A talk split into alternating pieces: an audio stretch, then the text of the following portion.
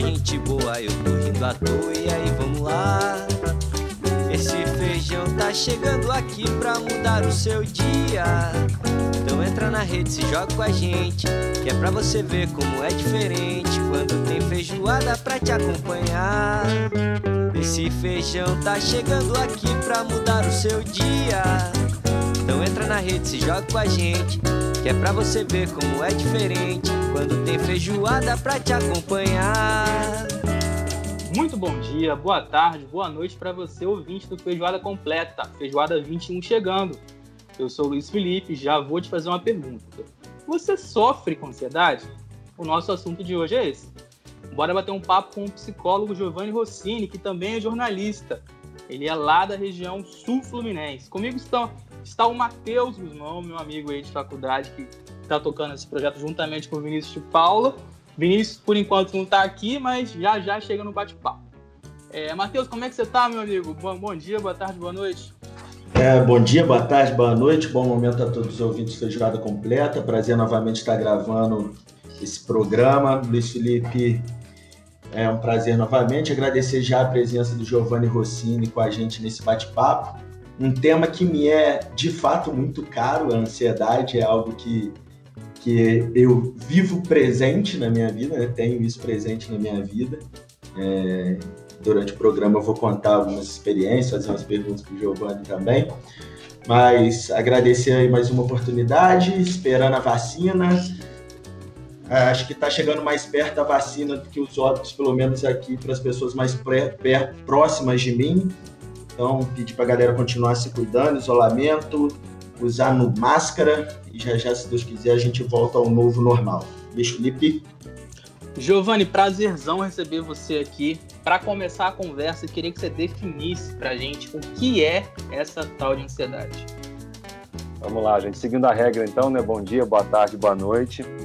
É engraçado, você começou falando, né, da pessoa que sofre com ansiedade. Realmente, a, ideia do sofrimento, né, que a ansiedade ela causa. Mas se a gente pega, né, a priori, a ansiedade era uma coisa que ela integra a gente, né? Lugar comum, pessoal que trabalha com saúde mental, né, falar isso, que todos nós temos ansiedade, realmente é aquilo que nos move, aquilo que nos movimenta, aquilo que faz com que o nosso organismo, nosso corpo se prepare para algo que está por acontecer, né? E nesse processo todo há uma reação química, uma reação biológica, também o nosso psicológico se movimenta, tudo isso aguardando algo que, que, que está por vir. Só que o que a gente né, vem acompanhando, na verdade, é o crescimento daquela ansiedade que é patológica, né? aquela ansiedade que faz mal, aquela ansiedade disfuncional, né, que vem levando realmente muitas pessoas aos consultórios né, de psicólogos e psicólogas, também de médicos, procurando outros tipos de terapia também que são viáveis, enfim. Então, essa ansiedade, na verdade, ela faz parte da nossa vida, né? ela está ali sempre uh, uh, desde o que, do momento em que nós nascemos, e cada vez mais se fala da importância da vida intrauterina, né, que é uma questão hoje de como os pais também já transmitem essa ansiedade para os bebês. Então, ela faz parte da gente, só que quando ela começa a atrapalhar, ou seja, né, apresentar sinais e sintomas, é quando acende aquele sinal de alerta de que algo não está legal, algo não está ok, então eu preciso ficar atento a isso. Giovanni, é, falando em relação a essa que você acabou de citar, de quando começa a atrapalhar, isso aí já seria no fato das pessoas, quando começam a ter uma crise de ansiedade, um ataque de pânico, ou existem formas mais brandas também de começar a atrapalhar a vida das pessoas? Olha, é, se a gente pega pelos, pelo CID, por exemplo, né, que é o Código Internacional de Doenças, né, que acaba balizando o trabalho dos médicos, por exemplo. Se a gente for pegar a ansiedade lá, há vários tipos de ansiedade, né? Aquela ansiedade que tem um, um toque mais de depressão, tem aquela ansiedade generalizada, enfim, tem vários tipos, né? E claro que nessa diferenciação toda que é feita pelo CID ou pelo DSM, que é o Código de Saúde Mental, é americano, mas que é usado no mundo inteiro, a gente pega, na verdade, diferentes níveis. Então, a ansiedade ela começa a ficar disfuncional quando é, é, começam a aparecer aqueles pequenos sintomas, digamos assim, né? Eu começo a me preocupar mais com o futuro, eu começo a vislumbrar mais algo que vai acontecer, há aquela preocupação, né? Eu fico imaginando os cenários assim, de fato, eu paro de viver o presente, né? Então, assim, eu deixo de viver o presente, começo a imaginar situações. Então, nisso, quando eu começo a, a criar expectativas, né, criar cenários que podem acontecer ou não, além desse, dessa movimentação do meu sistema nervoso, né, de todas as pessoas, o meu organismo começa a se preparar. Então, eu abri minha fala dizendo que a ansiedade é aquilo que nos movimenta para algo que vai acontecer. Então, quando eu começo a vislumbrar, imaginar coisas, cenários não sei o quê, o meu corpo começa a se preparar junto. Por exemplo, a glândula suprarrenal ela começa a jogar um monte de adrenalina no nosso organismo. Então, o meu corpo começa a ficar cheio de adrenalina e aí é como se eu tivesse a todo momento naquela situação, né, batendo dente, arranjando dente, porque algo está por acontecer. Aí vem o quê? Aí vem a sudorese, vem a dificuldade de dormir, né, aquela irritabilidade, aquela dificuldade de sociabilidade. E aí há os quadros mais graves, né, que realmente a gente fala de um quadro de uma crise de ansiedade ou um quadro de pânico, que há uma paralisação geral, que aí realmente a pessoa tem aquela dificuldade de respirar, a pessoa normalmente, em alguns casos, né, não consegue sair do local, fica lá parada, porque é como se o mundo inteiro ao redor dela estivesse caindo, porque é mais ou menos isso, né? Ela não sabe lidar com essa expectativa de tudo que ela jogou, de tudo que ela imaginou, então ela fica ali tensa, ela não sabe o que vai acontecer, então ela prefere ficar parada na dela.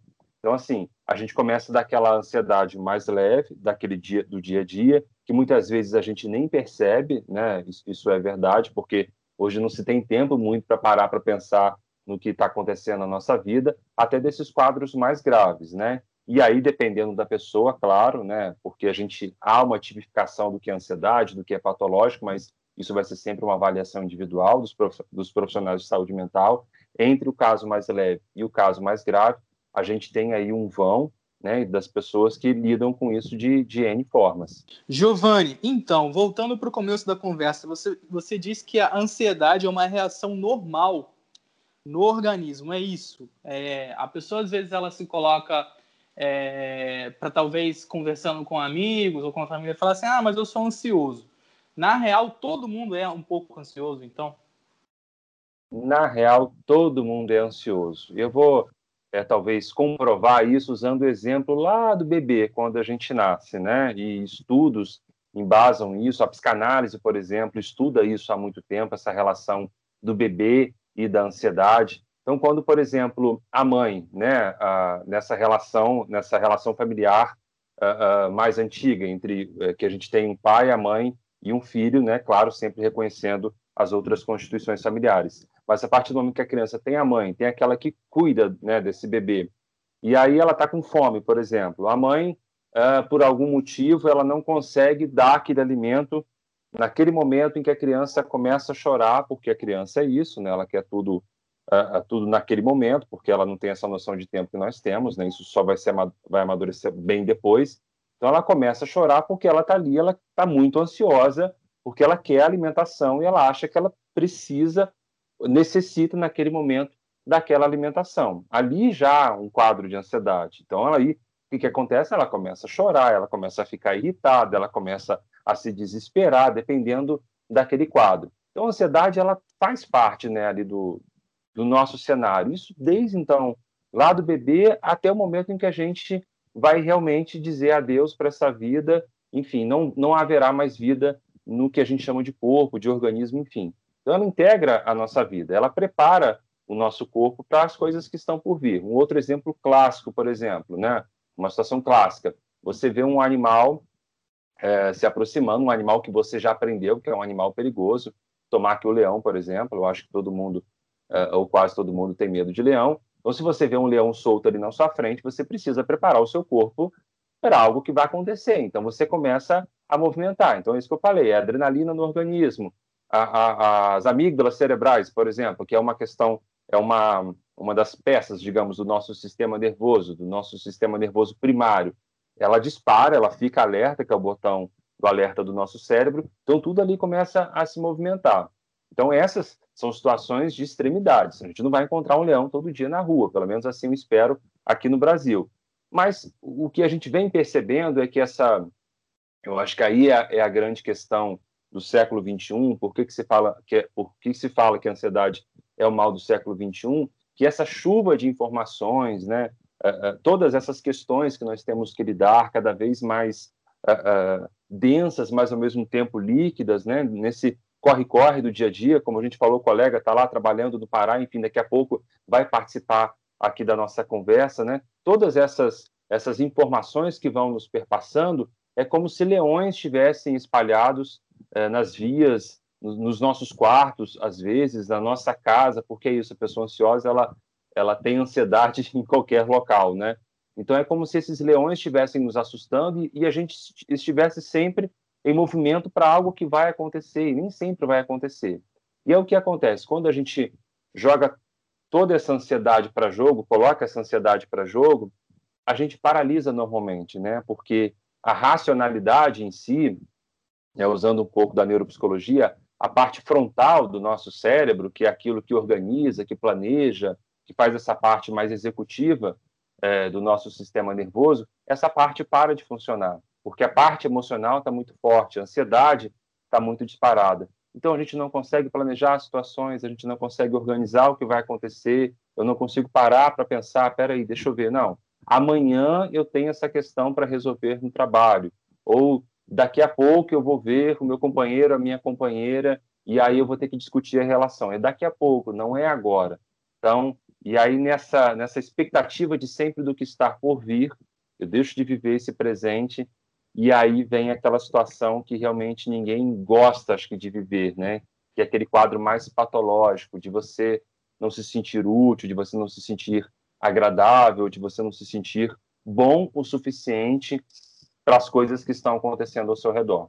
É, me, me, parece, Giovanni, que é igual a ansiedade que você está citando, que era natural de todo mundo ter, é igual o medo, né? O medo é o que nos mantém vivo, porque se a gente não tem, não tem medo, a gente pula da ponte para ir no Paraíba nadar.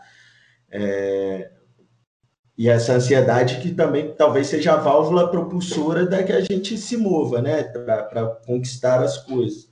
Mas é, me parece que as pessoas hoje falam mais sobre ansiedade, ou até falam de modo errado, né? Eu sou muito ansiosa, como se fosse uma crise, ou as pessoas têm mais crise.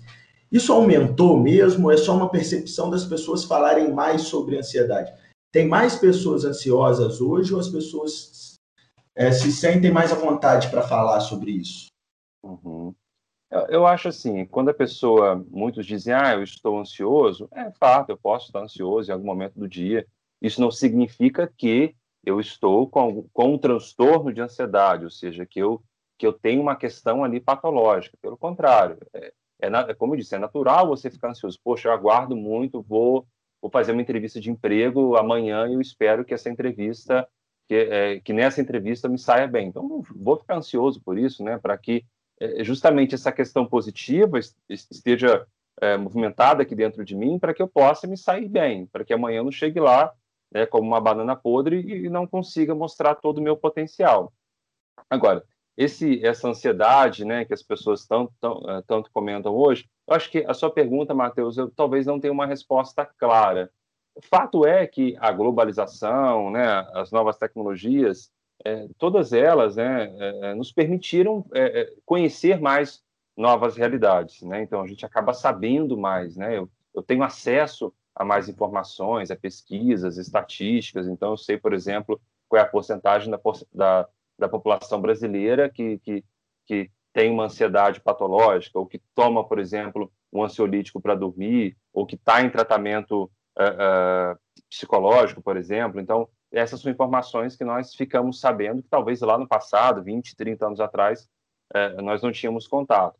Aí entra uma outra questão também que é importante, eu acho que é falar sobre, que é o próprio preconceito com relação ao cuidado da saúde mental. Então, se a gente for pegar 20, 30 anos atrás também, ou até menos, ou até atualmente no nosso presente, infelizmente, as pessoas não, não conseguem lidar com os transtornos mentais como qualquer outro tipo de, de patologia, como uma gripe, como uh, uh, uma cachumba, por exemplo, que é necessário um tratamento, que é necessário um cuidado, e que esse cuidado, claro, vai ser por um período maior, não é só uma questão farmacológica, não é só o um medicamento, mas também é um acompanhamento terapêutico. Então, assim, é, hoje nós temos um, um reconhecimento maior científico da importância de você tratar a ansiedade da forma devida, né, tanto é, pela medicina quanto pela psicologia, mas ainda há esse preconceito, mas também nós falamos mais sobre isso, né? Então, nós temos acesso um pouco maior às informações e também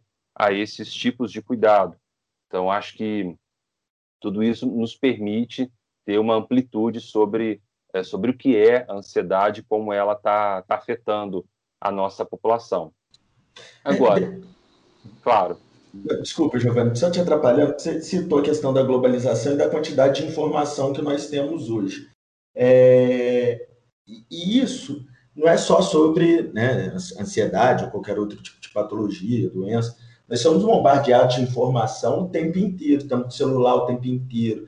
Toca o celular, aí é o WhatsApp, aí toca a mensagem, é o direct no Instagram. Você tem que estar antenado no que está acontecendo ali, qual é a série do momento.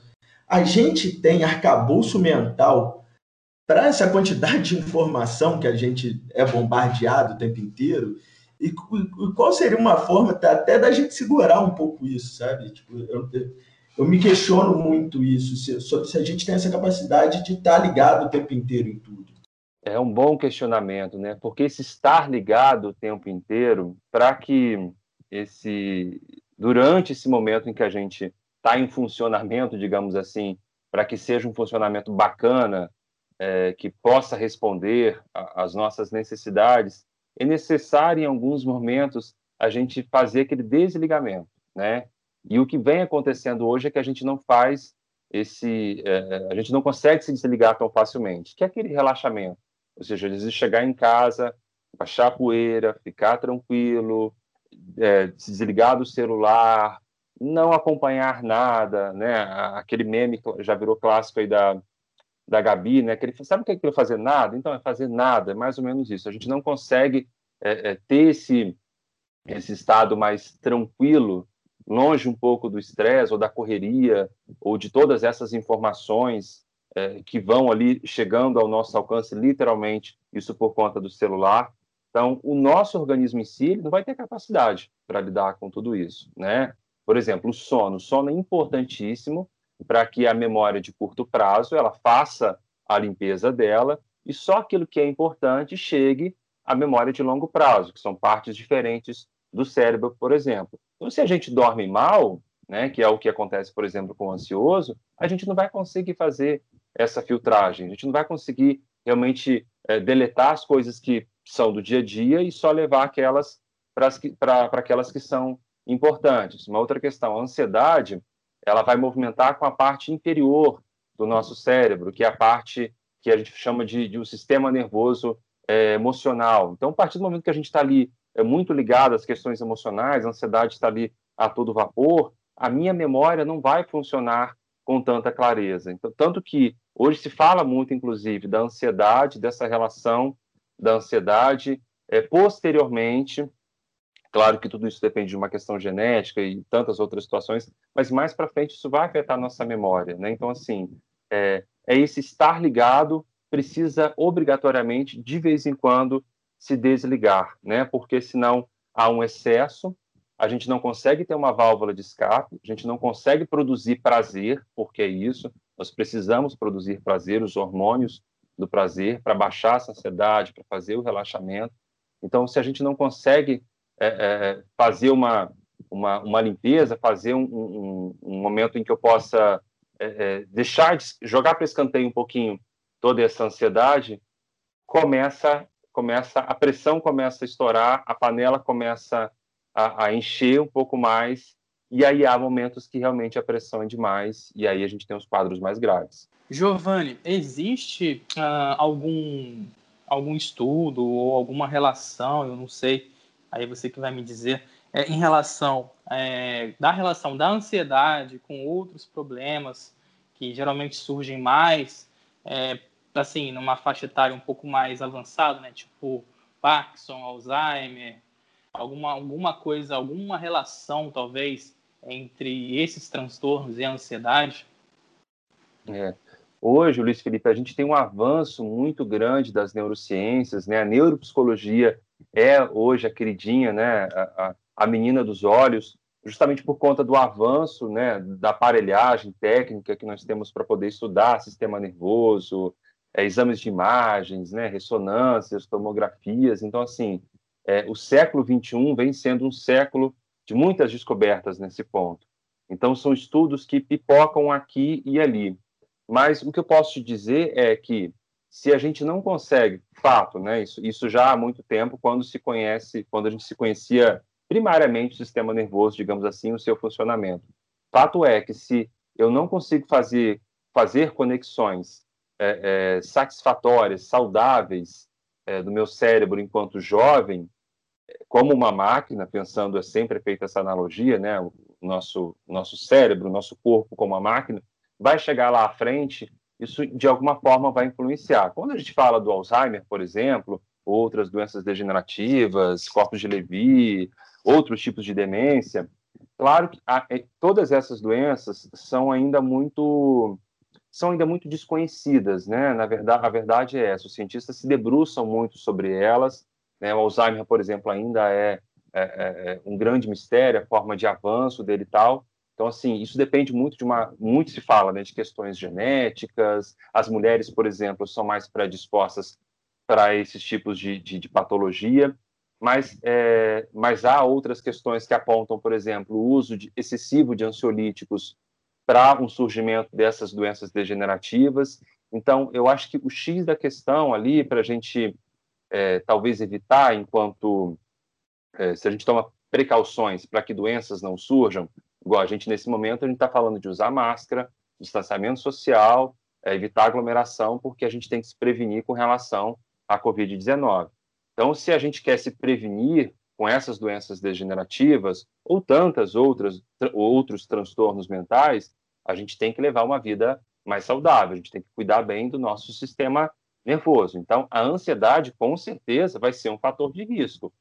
E isso não só para os transtornos mentais, para doenças degenerativas. Hoje há confirmado, você pode perguntar para vários médicos, por exemplo, a relação da ansiedade com problemas cardíacos, ou a relação da ansiedade com diabetes, a relação da ansiedade, do estresse com câncer, não querendo assustar, mas enfim, é isso. A gente precisa cada vez mais olhar com carinho para a nossa saúde mental, é, compreender a ansiedade que nos cerca, entender esses sinais e sintomas que estão é, é, nos afetando, no, nos, é, nos dando sinais para que a gente possa conseguir um tratamento, um acompanhamento para de alguma forma amenizar todo esse quadro.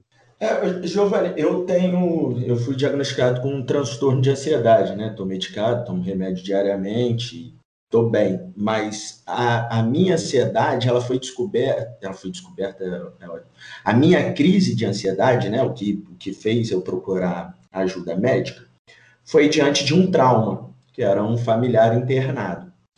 E a partir daí que começou a gerar né, a crise, ou que eu percebi um pouco mais. Também tem esses casos, assim, Giovanni, ou eu que não percebi, por exemplo, que o meu corpo poderia estar indicando alguma coisa. Como que funciona isso?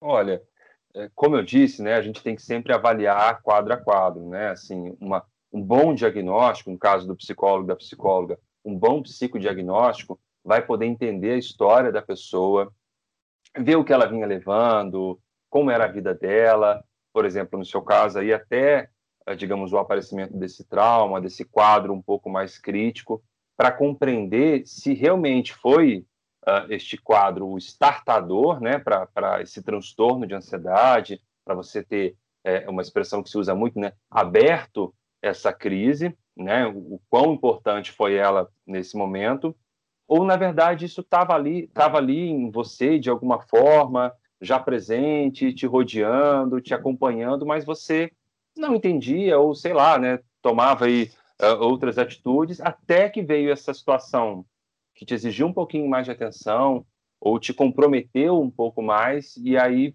né, a coisa acabou é, estourando. Então, é, normal, é, é comum, né, normalmente é, as pessoas procurarem um atendimento, procurarem um acompanhamento quando vem uma crise, né? É, é óbvio que, por exemplo, a psicologia ela é muito indicada para quem quer o autoconhecimento, quer é, entender um pouco mais, saber um pouco mais sobre a sua vida e tal. Mas as pessoas vão procurar, em sua maioria, quando realmente a, aparece ali um quadro disfuncional. Então, é, o trauma é, em si, é óbvio que ele vai é, movimentar é, muitas situações na nossa vida e vai amplificar quadros que estavam lá mais enrustidos, mais uh, de alguma forma ali sendo renegados, né? Então, a, o foco maior vai ser a partir dali. Mas então a gente precisa compreender todo o caminho. Então, quando a gente fala no processo terapêutico, né? Uma psicoterapia, por exemplo, o que, que a gente faz? E aí, claro, depende muito da abordagem, porque a gente tem psicologias, né? A gente tem, por exemplo, a psicologia comportamental, a psicologia cognitivo-comportamental, a psicanálise, a gestalt, a psicologia humanista, por exemplo. Mas, de modo geral, a gente vai entender como é o funcionamento psíquico daquela pessoa, percorrer um pouco dessa história dela, ver onde foi esse ponto, onde foi esse nó, talvez para que a gente possa desatar e dali para frente ela possa ter armamento suficiente para ela entender como ela funciona. Peraí, quando acontece uma situação aqui, eu normalmente eu me utilizo dessa ferramenta, mas talvez se eu utilizar disso vai gerar um sofrimento aqui, vai desencadear isso ou aquilo. Talvez eu possa usar dessa situação, agir desta forma, porque assim eu vou ter um sofrimento menor. Então, é criar, reverter um pouco esse quadro, desatar esse nó. Eu, particularmente, eu, falo que o trauma é esse nó na nossa linha do tempo, né? Algo que fica ali mais ou menos, né? É, que não foi bem resolvido, né? Que não foi bem entendido, para que a gente possa esticar ele e aí aquilo, aquilo, claro, vai ficar na memória da pessoa, isso conscientemente ou inconscientemente, mas a partir daquele ponto a gente possa compreender. Então, assim, é, é, pode ser que esse trauma tenha sido um disparador real daqueles né, mais bruscos, ou pode ser que seja somente aquela última gota que talvez faltava para que esse copo transbordasse. Giovanni, ainda aí é, no tema que o Matheus trouxe, né, é, de uma possível crise de ansiedade. Eu já presenciei uma, uma situação que a pessoa é, teve uma crise assim do meu lado e algo muito repentino, né? É, só para ilustrar, eu estava a trabalho e era uma situação de pegar um teleférico para ir até um outro ponto, fazer umas tomadas aéreas e voltar. E aí o teleférico faz a volta, eu estou numa equipe, aí entramos todos, de repente uma das pessoas da equipe é, começa a se sentir muito mal no teleférico, mal-estar em questão de segundos, e aí ela sai, causa um mini transtorno, porque para a linha do teleférico, né? E vem a galera perguntar o que está acontecendo. E aí ela já ofegante, tipo, não, não consigo ficar, eu não sei o que está acontecendo e tal. E, e é coisa de segundo, né? É, assim, eu queria talvez entender melhor se, se o corpo, se o organismo dá algum tipo de sinal, dá alguma coisa, se possivelmente é, sei lá, é, eu já presenciei, eu sei que é algo muito instantâneo, muito rápido, mas eu queria talvez entender melhor, né, de que forma o organismo funciona para que isso é, é, tenha essa, essa, essa ocasião tão, tão brusca, né, tão repentina e a pessoa se sente tão mal naqueles poucos segundos, né? É, a gente se sente incapaz, né? Tem uma frase do Freud que eu acho assim, é, ao mesmo tempo que ela eu, eu costumo dizer que ela é broxante porque ela diz o seguinte, que nós não somos senhores das nossas, de nossas próprias casas, né, mais ou menos assim. Fato é que a gente não tem controle total sobre a nossa vida, porque é isso, do nada realmente dispara alguma coisa lá, alguma situação, sei lá, um medo de altura, eu vi uma, alguma coisa, ou eu relembrei uma situação, eu tenho medo que isso novamente aconteça, enfim. É, é aquele estalar de dedos e aí vem aquela sensação de incapacidade, né, a paralisação e, e todos aqueles sinais e sintomas clássicos que nós já conhecemos. Por exemplo, a dificuldade de respirar, o coração dispara, eu acho que eu vou infartar, eu acho que eu vou morrer, enfim, esses quadros mais graves.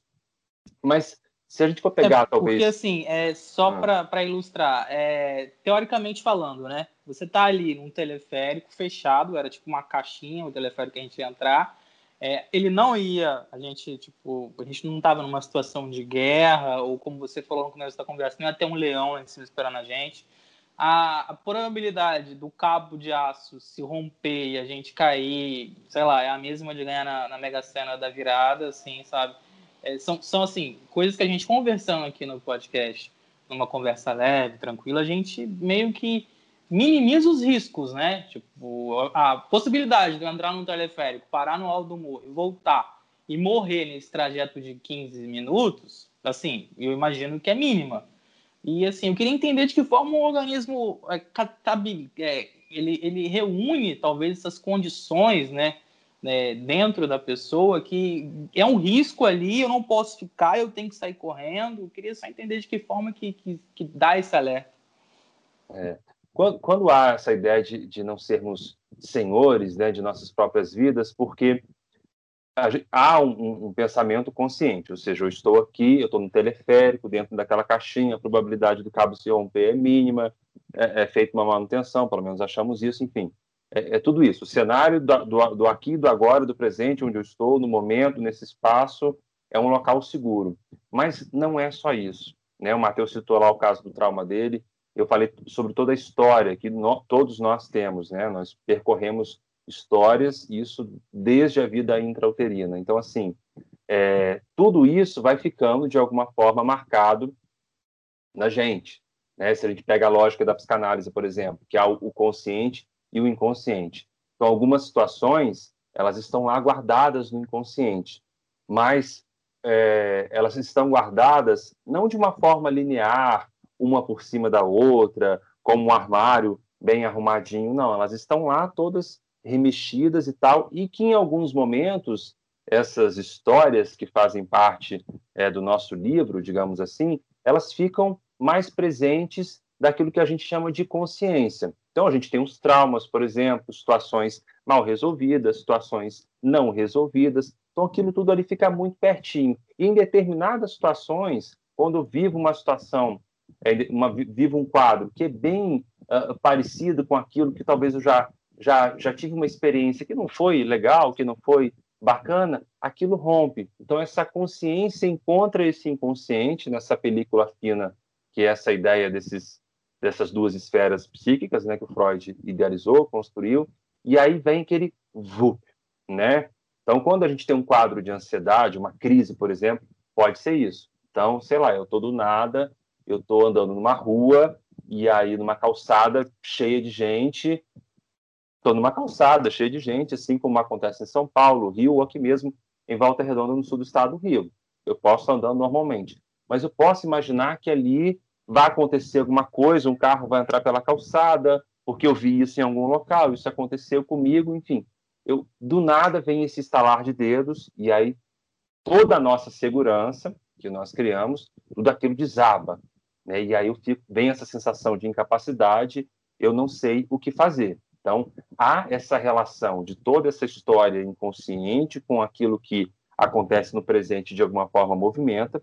E aí agora talvez fazendo uma explicação mais uh, uh, mais neuropsicológica, porque quando acontece essa situação, né, eu, eu, eu, eu, tenho alguma, algum fato ali que do nada me tira dessa, dessa estabilidade, é isso, meu organismo já vai começar a trabalhar né, para eu viver essa situação de, de, de, de instabilidade. Então, meu corpo começa isso, jogar adrenalina, o botão do pânico do cérebro ativa, e se eu não consigo resolver aquilo, aquela situação vai só se agravando, o quadro vai só piorando. E aí, nesse quadro que vai piorando, a gente tem, em alguns casos, claro, né, o que a gente costuma chamar de síndrome do pânico, que é aquela pessoa que não consegue sequer às vezes levantada. Muita gente fica em posição fetal, agachada, porque é ali que ela encontra segurança, é ali que ela, ela acredita que no mundinho dela ali, naquele momento, naquele espaço dedicado a ela,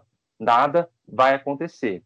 Então há ali uma questão psicológica presente, né, de toda essa nossa história que fica guardada e aí de repente rompe e aparece. Por isso a importância uh, uh, das coisas serem bem resolvidas, né? a, a terapia é um caminho, não estou aqui fazendo é, nenhuma prática de que todos têm que procurar terapia, mas sabendo que isso é importante. Mas para que essas histórias sejam bem resolvidas e nós não tenhamos em algum momento da vida ela apareça do nada e, e, e cause um, um, quadro disfuncional, para que isso não movimente o nosso corpo nessa relação simbiótica que há entre mente e corpo, e o meu corpo simplesmente jogue contra mim, porque ele vai me preparar para um quadro que, na verdade, não existe. Né? Ele vai é, movimentar toda, todas as minhas glândulas, os meus órgãos, vai fazer meu coração disparar, vai fazer com que meu pulmão não sinta o ar suficiente, como se realmente o leão fosse me morder, e na verdade aquilo não vai acontecer. É, Giovanni acabou de, de falar, né, é, até citou aí no final da frase, que não faz corpo para todo mundo fazer terapia. Eu faço corpo para todo mundo fazer terapia. Assim, o mundo seria muito melhor se todo mundo fizesse terapia e soubesse interpretar um texto. Metade das confusões do mundo acho que seriam resolvidas assim. Mas, Giovanni, é, em muitos casos, né, você chegou a citar que às vezes leva, né, a pessoa tem uma, uma síndrome do pânico e não consegue levantar da cama. Eu percebo em algumas conversas que as pessoas têm, elas não têm tanto preconceito de procurar, às vezes, uma ajuda de terapia, um psicólogo, mas o psiquiatra que vai poder ali é, receitar um medicamento, seja um antidepressivo de tarja vermelha ou até um ansiolítico mais pesado, que as pessoas têm um pouco de preconceito nisso. É, como fazer, né, ou como a gente pode ajudar, é, falar mais sobre isso, citar mais abertamente essas coisas para tirar esse um pouco desse preconceito. É, veja bem, é, é, óbvio, não sou aqui fazendo, jogando contra, não, pelo contrário, acho que a terapia, ela é sim um caminho para todos, só que nem todos não, precisam... Eu foi só uma piada, tá? Não, não claro, não, mas eu também vou deixar claro aqui para depois eu não, não receber críticas aí dos colegas, mas é óbvio que a terapia ela é um caminho sempre viável, né? Eu só não quero fazer aquele tipo de proselitismo de achar que a terapia uh, uh, vai salvar a humanidade, que eu vejo, enfim, algumas situações assim. Que bom seria se conseguíssemos salvar a humanidade, mas, enfim, é, eu acho que falar sobre, é, Matheus, isso é muito importante, né? Por exemplo, a gente está hoje em plataformas digitais, falando com o público, não só aqui do Brasil, sei lá, tantas pessoas vão nos ouvir, né? É, quebrar esses preconceitos, tanto com relação ao tratamento psicológico, quanto com relação ao tratamento medicamentoso. Porque, assim, se a gente for compreender, é, eles são muito importantes quando trabalhados juntos. É, toda ansiedade vai ter necessidade é, de um tratamento medicamentoso? Se você pergunta para um, um, um psicólogo, é, ele vai te dizer possivelmente não, porque um caso mais leve, com um tratamento terapêutico, um reconhecimento dessa ansiedade e dando estrutura suficiente para que essa pessoa é, saiba é, lidar com essa ansiedade de forma natural, normal, ela vai conseguir levar a vida dela. Agora, há quadros que o medicamento ele é, ele é necessário, ele é fundamental, não há solução, porque é uma questão urgente. O corpo necessita, naquele momento, por exemplo, da produção dos hormônios do prazer. Então, um medicamento, é, vou falar, por exemplo, da droga do momento, que, que, que é, é muito receitada pelos psiquiatras, até porque ela tem menos efeitos colaterais, que é a sertralina. Então, ela, o, o, organismo vai precisar da sertralina naquele momento, da paroxetina, enfim, a fluoxetina, que é um pouco mais antiga, para que haja uma produção desses hormônios do prazer e a gente possa regular as questões hormonais, a pessoa possa estar bem o suficiente para isso, para compreender o que está acontecendo com ela e ao redor dela. Há, há os quadros ainda um pouco mais graves que o ansiolítico é recomendado, por exemplo, para que a pessoa possa dormir, possa relaxar, baixar essa pressão, talvez traduzindo é, é para a maioria da população no senso comum. Então, baixar a pressão, baixar a poeira para que ela possa hum, vislumbrar mais ou menos, né, tatear o que está acontecendo com ela, parar a pensar, porque quando a gente está num quadro muito grave, não há essa compreensão, né, não há tempo para pensar, não há um relaxamento, não há o cuidado de olhar de fora, peraí, o que está acontecendo comigo? É, é, é muito complicado. Então, o tratamento medicamentoso ele vai entrar nesse sentido, mas como todo medicamento, ele vai ser usado por um determinado momento. Por isso a importância do acompanhamento correto com o médico, com o psiquiatra. O psiquiatra, durante muito tempo, foi um médico muito inacessível, até porque, conversando semana passada, inclusive, com um médico psiquiatra, amigo meu, o Nilo Tortorella, ele falava, ele se formou há pouco mais de 30 anos, é que naquela época, quando a pessoa escolhia psiquiatria, todo mundo olhava torto para ela, né? Hoje não, hoje nas faculdades de medicina há a procura maior pela psiquiatria. E nós encontramos isso um pouco mais facilmente, porque, enfim, a gente está falando muito dos transtornos mentais, cada vez os quadros, né, apresentando com mais frequência, apresentando com mais frequência, ficando mais naturais, então há necessidade desse profissional para ele poder acompanhar por um determinado momento eu vou usar esse medicamento, depois eu vou, vou realizar o, o, que eles chamam de desmame, para que a pessoa possa, o organismo dela possa agir naturalmente na produção de tudo aquilo que o medicamento foi ali uma bengala, né, naquele período, seis meses, um ano, não sei, para que depois ela possa percorrer o caminho dela naturalmente. É aquela ideia do antibiótico, por exemplo. O médico sempre fala: olha, tem que usar sete dias. E são sete dias mesmo. Ah, mas a minha dor de garganta ela ficou, ela se curou antes. Não, mas são sete dias que você tem que tomar, porque é isso, é o período que o medicamento tem para agir e que o seu corpo tem que ficar ali sob cuidado desse medicamento.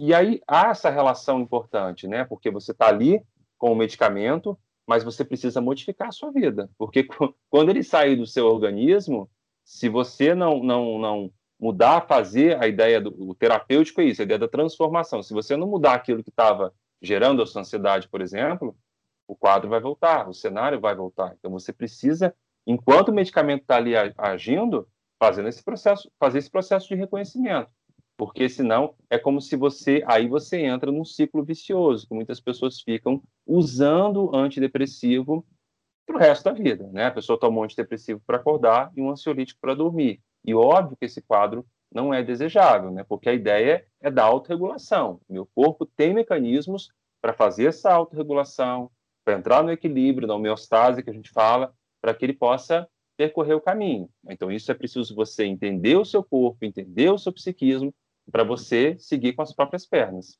Essa era a minha pergunta, Giovanni. Estava até marcado aqui na, na minha relação, porque é, coloca-se mesmo a, a, o medicamento, né, como algo que é, que é inerente ali ao tratamento e tudo, mas eu não sei se é algo muito nosso, brasileiro, né?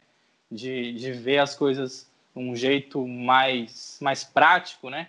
A pessoa fala assim, putz, se eu fui no médico ele me passou um Valium, ou um Rivotril, ou um Clonazepam, alguma coisa do tipo, ah, então, quando eu sentir isso, não preciso no médico, eu vou, vou trocar uma ideia com o farmacêutico, porque eu moro numa cidade pequena, ou porque eu conheço todo mundo no bairro, eu vou chegar na, na farmácia numa, numa, na humilde, como as pessoas falam, trocando uma ideia, puxa um papo, fala do Flamengo, fala do, da política, fala do preço do tomate, fala, vem cá, você lembra de mim?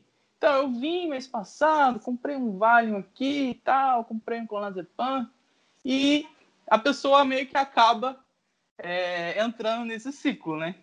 Aí a pergunta que eu te faço é: como não entrar nesse ciclo? É o caminho mais fácil, né, Luiz Felipe? É, e, e, o que a gente vem percebendo, né, e é uma crítica, é, eu acho que de todo mundo que leva a saúde mental com, com seriedade, né, e não é porque eu sou, sou psicólogo, não, se você encontra médicos capazes, é, conhecedores, entendedores né, do papel que eles representam, eles vão dizer que o tratamento é, psicofarmacológico ele vem entrando num processo que é, é como se fosse uma, um, um, remédio que eu tomo para dor de cabeça, né? Que eu compro ali na farmácia, e, ah, eu tô com uma dorzinha de cabeça, eu vou usar, né?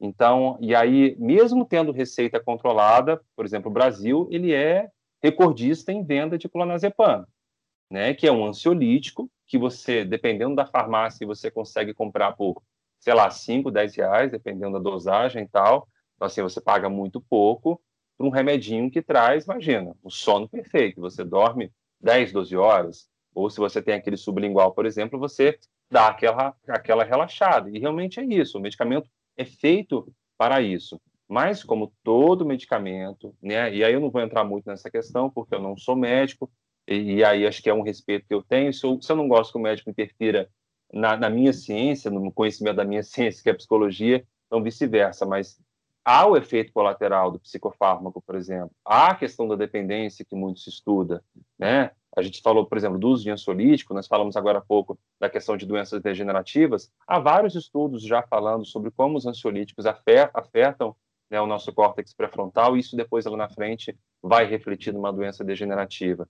Então, assim, é aquele caminho mais fácil, mas extremamente perigoso. Então, assim, eu acho que aqui, inclusive, deveria ser feita uma campanha no país para falar mais é, sobre essa questão, sobre essa dependência que o brasileiro vem tendo, né? Sobre esses, esses remédios que estão num preço barato.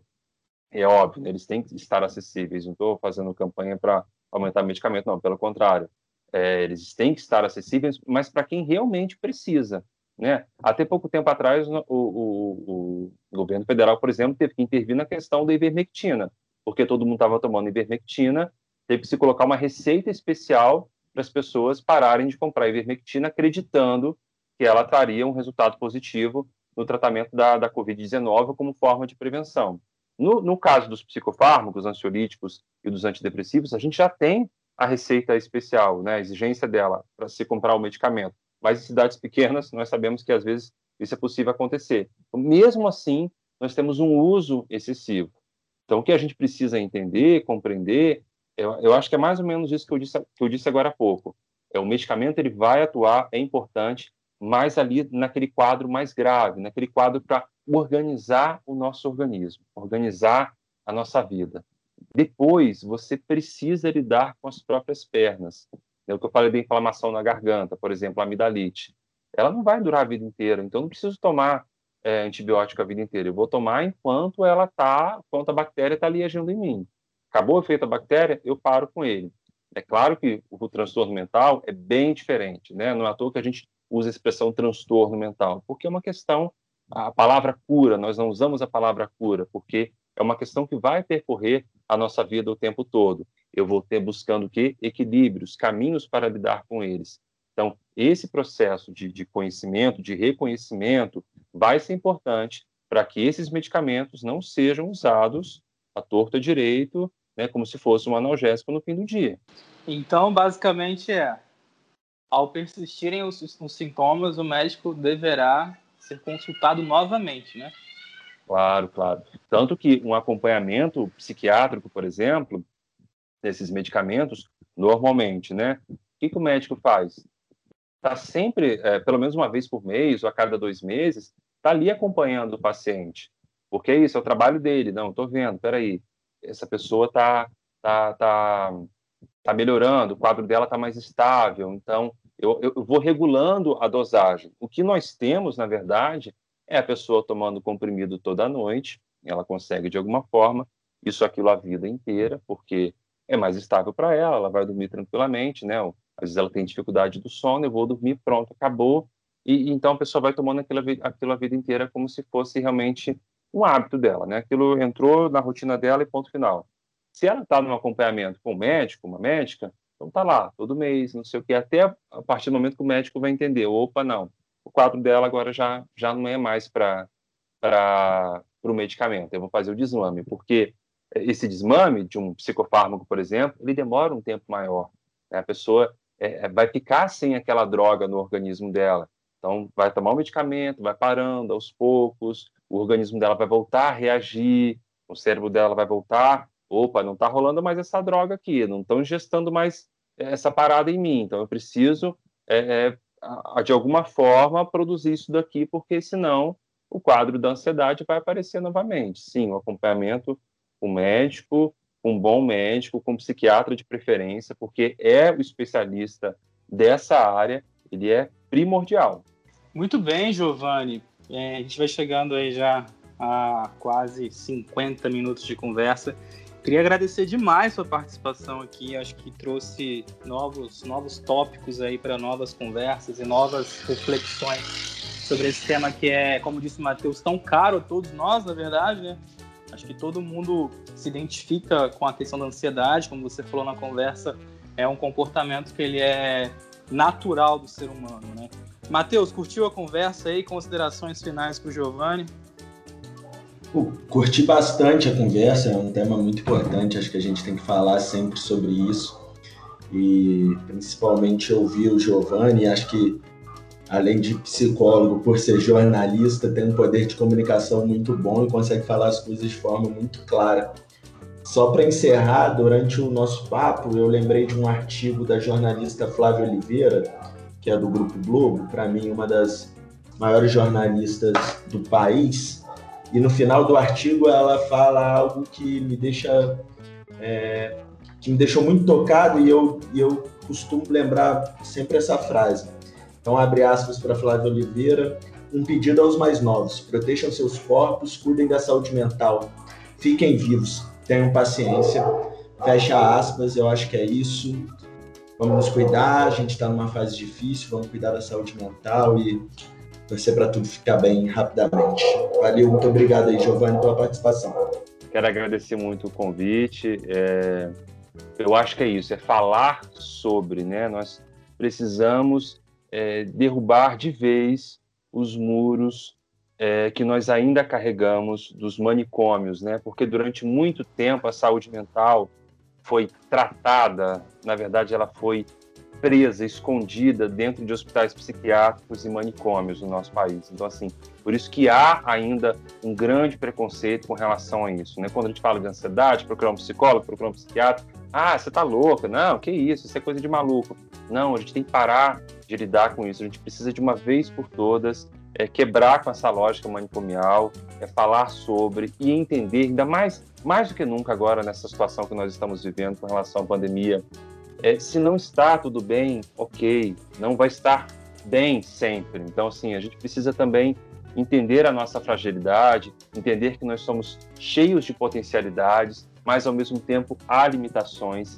E, e, e a lógica da, da, boa saúde mental, da vida, uh, digamos, satisfatória, funcional, é você compreender isso. Você compreender que há suas potencialidades, seus caminhos, mas ao mesmo tempo entender que há limitações e elas fazem parte. Muito obrigado, gente. Valeu mesmo, hein?